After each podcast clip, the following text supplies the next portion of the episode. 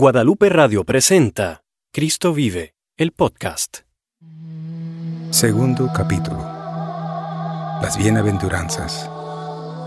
Jesús va por todas las ciudades y aldeas, sanando, predicando y anunciando el Evangelio del reino de Dios.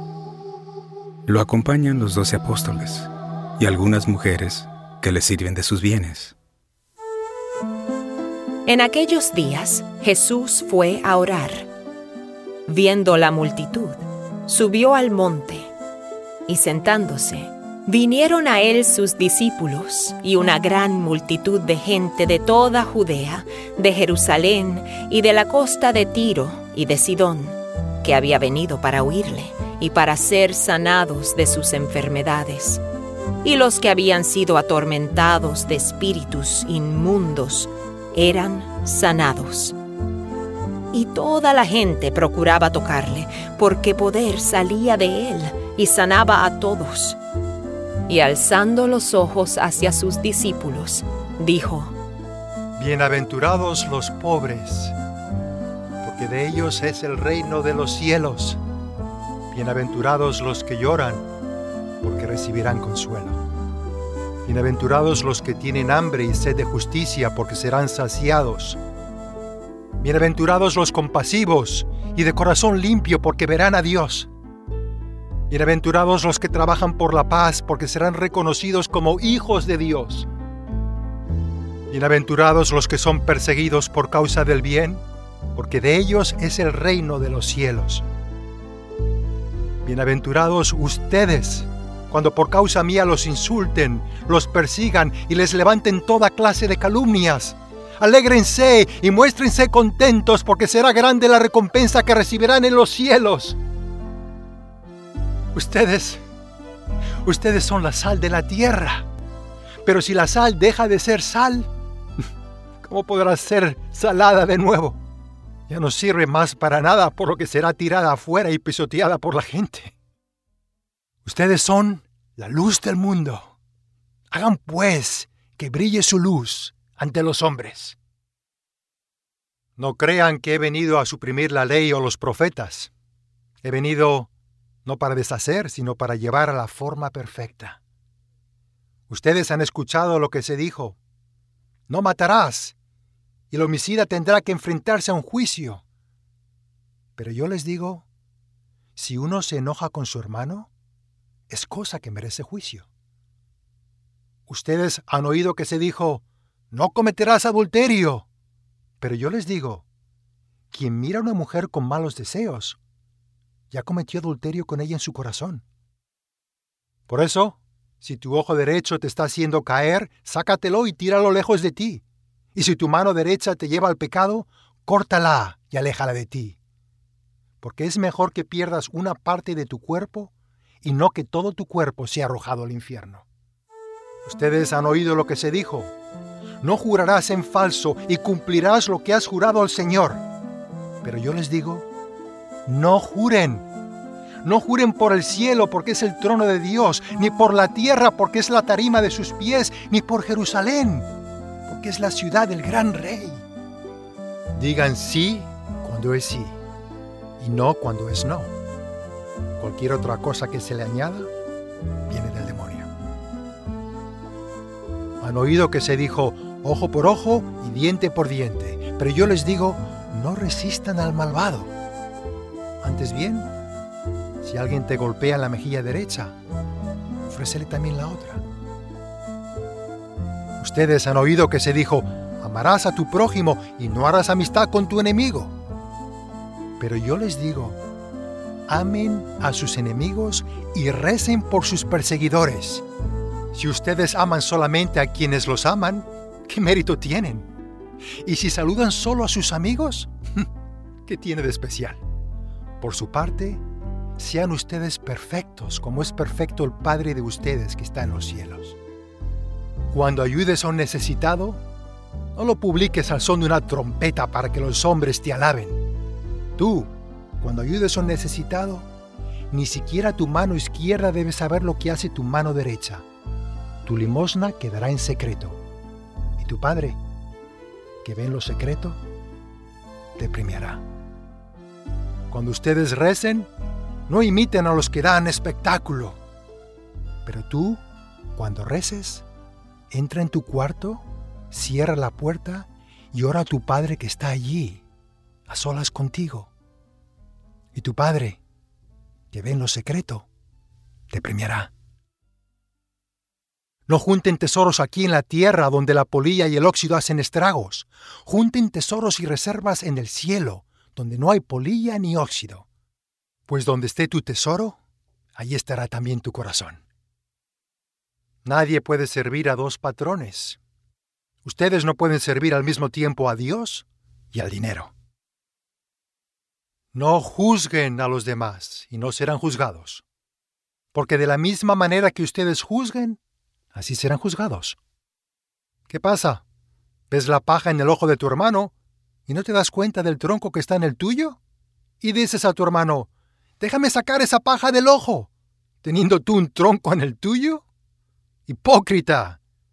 Saca primero el tronco que tienes en tu propio ojo y así verás mejor para sacar la paja del ojo de tu hermano. Cuídense de los falsos profetas que se presentan ante ustedes con piel de ovejas, pero por dentro son lobos rapaces.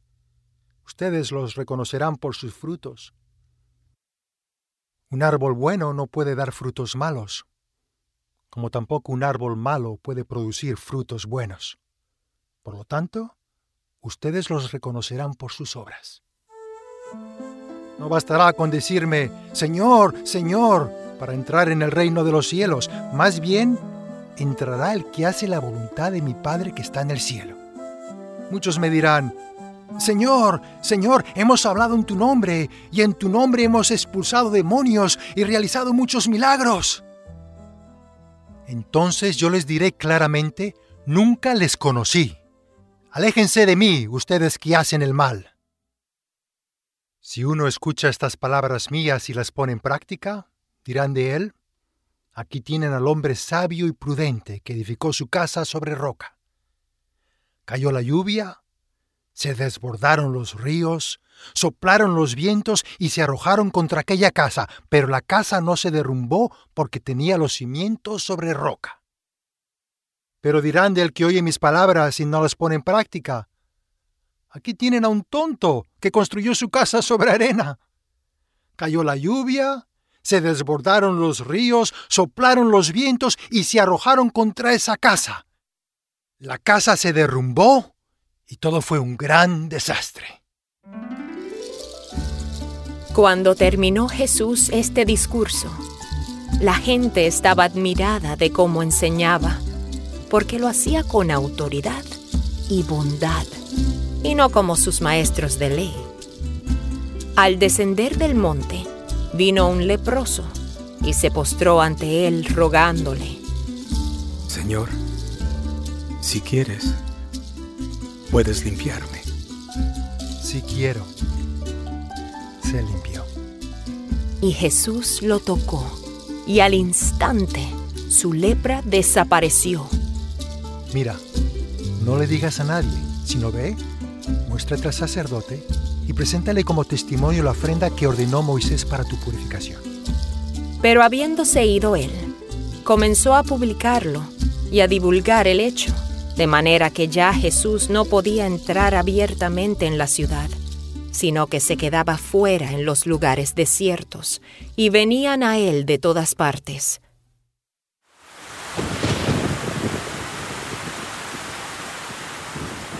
Aconteció un día que entró en una barca con sus discípulos y les dijo, Crucemos al otro lado del lago. Y partieron. Pero mientras navegaban, él se durmió y se levantó un gran temporal y las olas se estrellaban contra la barca que se iba llenando de agua. Y vinieron a él y le despertaron Maestro, maestro, sálvanos que perecemos. ¿No te importa que nos hundamos? Cállate, viento. Cálmate, mar. ¿Y ustedes por qué temen hombres de poca fe? ¿Dónde está vuestra fe? Y atemorizados se maravillaban y se decían unos a otros, ¿Y quién es este que aún a los vientos y a las aguas manda y le obedecen? Jesús iba por todas las ciudades y aldeas, predicando y anunciando el Evangelio del reino de Dios. Lo acompañaban los doce y algunas mujeres que le servían de sus bienes.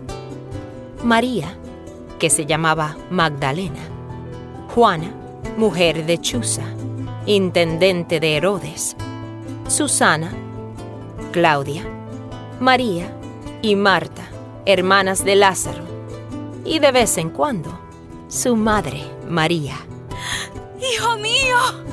Madre, Habiéndose congregado una gran multitud, y los que de varias ciudades acudían a él, les habló en parábolas. el sembrador salió a sembrar su semilla, y al sembrarla, una parte cayó junto al camino, y fue pisoteada y las aves del cielo se la comieron. Otra parte cayó sobre la roca, y tan pronto como creció, se secó porque no tenía humedad. Otra parte cayó en medio de los espinos, y los espinos, al crecer con ella, la ahogaron. Y otra parte cayó en tierra buena, y creció, y produjo una cosecha abundante. ¿Qué quiere decir esa parábola? La semilla es la palabra de Dios. Aquellos a lo largo del camino son los que la han oído, pero después viene el diablo y arrebata la palabra de sus corazones para que no crean ni se salven. Aquellos sobre la roca son los que cuando la oyen reciben la palabra con gozo. Pero estos no tienen raíz profunda, creen por algún tiempo y en el momento de la tentación sucumben. ¿Y la semilla que cayó entre los espinos? Estos son los que la han oído, pero al continuar su camino son ahogados por las preocupaciones, las riquezas y los placeres de la vida, y su fruto no madura. Pero la semilla en la tierra buena. Estos son los que han oído la palabra con corazón recto y bueno y la retienen y dan fruto con su perseverancia. Nadie enciende una lámpara y la cubre con una vasija, o la pone debajo de una cama, sino que la pone sobre un candelero para que los que entren vean la luz. Pues no hay nada oculto que no haya de ser manifiesto, ni secreto que no haya de ser conocido y salga a la luz. Por tanto, tened cuidado de cómo oís, porque al que tiene, más le será dado, y al que no tiene, aun lo que cree que tiene, se le quitará. Vino un día uno de los principales de la sinagoga, llamado Jairo, y al verle, se postró a sus pies. Maestro, Mi hija única está agonizando. Ven y pon las manos sobre ella para que se mejore y siga viviendo. Jesús fue con él, y una gran multitud le seguía y le oprimía. Y una mujer que había tenido flujo de sangre por doce años y había sufrido mucho a manos de muchos médicos y había gastado todo lo que tenía sin provecho alguno, sino que al contrario, había empeorado. Cuando oyó hablar de Jesús, se llegó a él por detrás entre la multitud y tocó su manto. Si logro tocar, aunque solamente sea su ropa, me sanaré del flujo de sangre. Al instante, la fuente de su sangre se secó y sintió en su cuerpo que estaba curada de su aflicción. Y enseguida Jesús se dio cuenta de que había salido un poder de él. ¿Quién ha tocado mi manto? Siento que un poder ha salido de mí. ¿Quién me ha tocado? P- p- perdóneme, maestro. Perdóneme. Fui yo. Alabado seas, rabino. Levántate, mujer. Desde hace doce años que he estado enferma, con derrames de sangre. He sufrido mucho en manos de médicos. Fue tanta mi desesperación que aún con curanderos gasté todo lo que tenía sin servirme de nada. Al contrario, voy de mal a peor. Cuando supe que estarías aquí, vine corriendo. Yo sé que soy una mujer impura por mi enfermedad, pero sabía que con tan solo tocar el fleco de tu manto, con tan solo tocarlo, me sanaría. Hija, tu fe te ha salvado. Ve en paz y queda sana de tu aflicción. Mientras estaba todavía hablando, vinieron de casa del oficial de la sinagoga. La niña está muerta. ¡Ay! ¡Hija! Mi pobre hija. No temas, no, no tengas miedo. Solamente ten fe y serás salvada. No llores. No está muerta, sino que está dormida. Y fueron a la casa del oficial de la sinagoga. Y Jesús vio el alboroto y los que lloraban y se lamentaban. Pero él, echando fuera a todos, tomó consigo al padre y a la madre de la niña, y a los que estaban con él, y entró donde estaba la niña, y le tomó la mano. Talita Kumi. Muchacha, levántate. Al instante, la niña se levantó y comenzó a caminar, pues tenía doce años. Y al momento se quedaron completamente atónitos. Entonces les dio órdenes estrictas de que nadie se enterara de esto, y dijo que le dieran de comer a la niña. Por aquel tiempo, Herodes el tetrarca oyó la fama de Jesús. Este es Juan el Bautista, al que yo decapité. Él ha resucitado entre los muertos, y por eso es que poderes milagrosos actúan en él. Herodes había prendido a Juan, lo había atado y puesto en la cárcel por causa de Herodías, la mujer de su hermano Felipe, porque Juan el Bautista le decía, No te es lícito tener a la mujer de tu hermano. Es contra la ley de Dios. Y aunque Herodes quería matarlo, tenía miedo al pueblo, porque consideraban a Juan como un profeta. Pero cuando llegó el cumpleaños de Herodes, la hija de Herodías danzó entre ellos y agradó a Herodes. Pídeme lo que quieras y te lo daré. Te lo juro que te daré todo lo que me pidas. Hasta la mitad de mi reino puede ser tuyo. Ella, instigada por su madre, dijo, Dame aquí, en una bandeja, la cabeza de Juan el Bautista. Y aunque el rey se entristeció, pues en parte admiraba a Juan, ordenó que se la dieran y mandó decapitar a Juan en la cárcel. Y trajeron su cabeza en una bandeja y se la dieron a la muchacha, y ella se la llevó a su madre. Madre, aquí está su cabeza, tal como me pediste.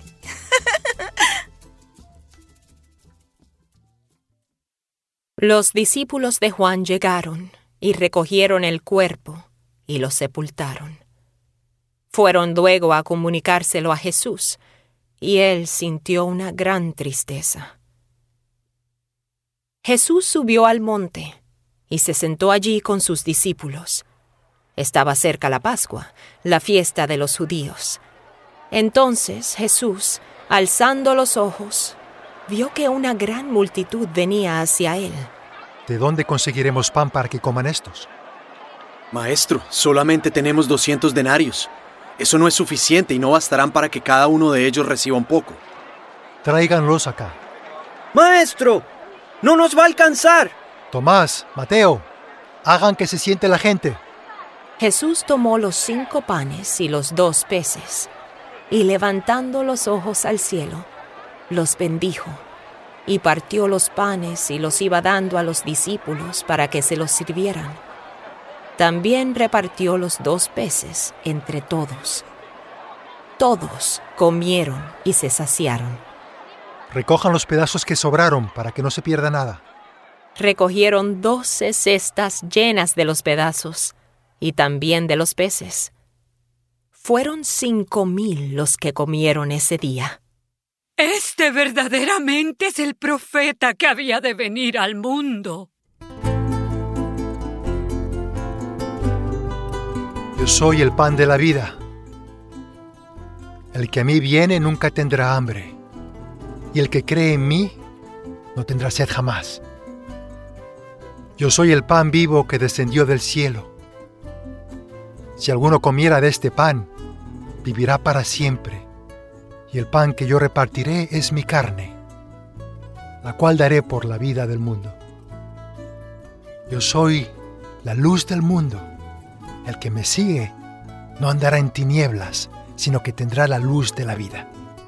Los fariseos y algunos de los escribas se reunieron alrededor de él. Tú estás hablando en tu propio favor. Tu testimonio no vale nada. Aunque yo doy testimonio acerca de mí mismo, mi testimonio es verdadero, porque sé de dónde vengo y a dónde voy. Pero ustedes no saben de dónde vengo ni a dónde voy. Ustedes me juzgan según la carne. Yo no juzgo a nadie. Y si yo juzgo, mi juicio es de arriba, porque no soy solo yo, sino yo y el que me envió, mi Padre. ¿Dónde está tu Padre? Ni a mí me conocen ni a mi Padre. Si a mí me conocieran, también a mi Padre conocerían.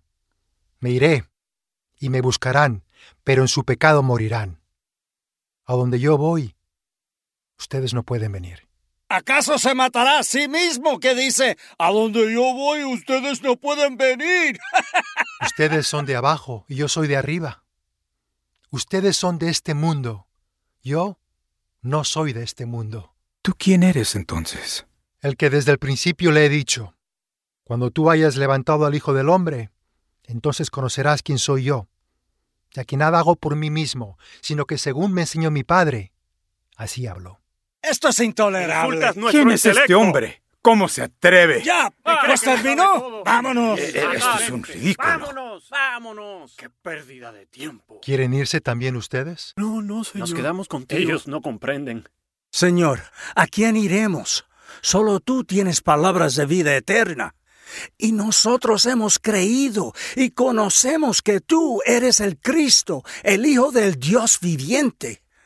Señor, muéstrame el camino para llegar a tu Padre. Enséñame a orar. Enséñanos a orar.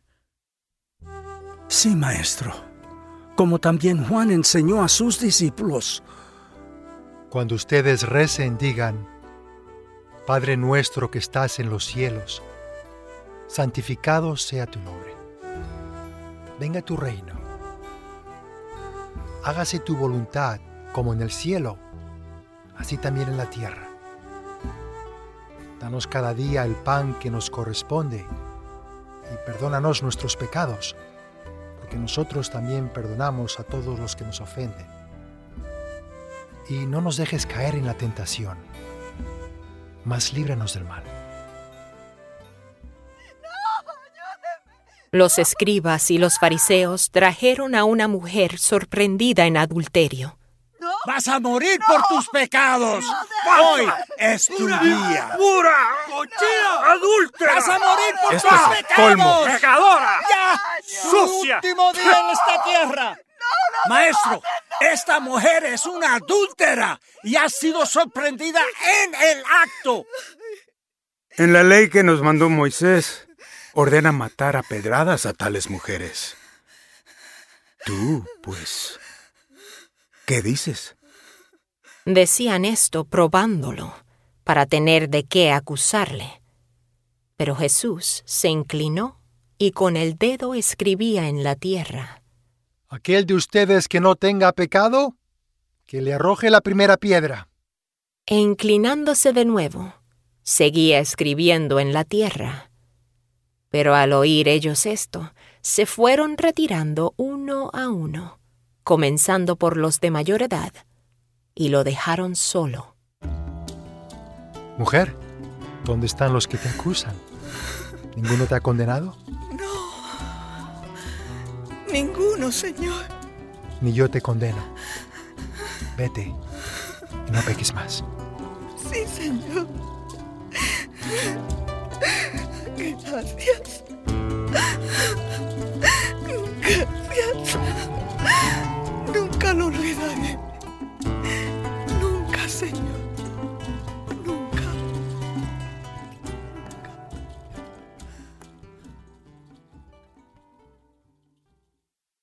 Fin de segundo capítulo. Cristo Vive el podcast es una producción original de Guadalupe Radio, con la participación de asesor teológico, Padre Paul Silva, con la actuación especial de Jesús Nebot Anne-Marie Guerra, Sal López, Efraín Figueroa, Gloria Laino, Marixel Carrero, Andrés Londono, Juan Carlos Arvelo y Denise Blasor. Soprano, Juliet Blasor. Fotografía, Sonia Ruiz y Juan Carlos Arvelo. Diseño gráfico, Marta Naranjo. Edición general, Juan Andrés Matos. Director técnico, Juan Carlos Arvelo. Música original del maestro Marcos Loya. Libreto, producción y dirección, Denise Blasor. Producción y dirección ejecutiva, René Heredia. cristovive.la. Todos los derechos reservados.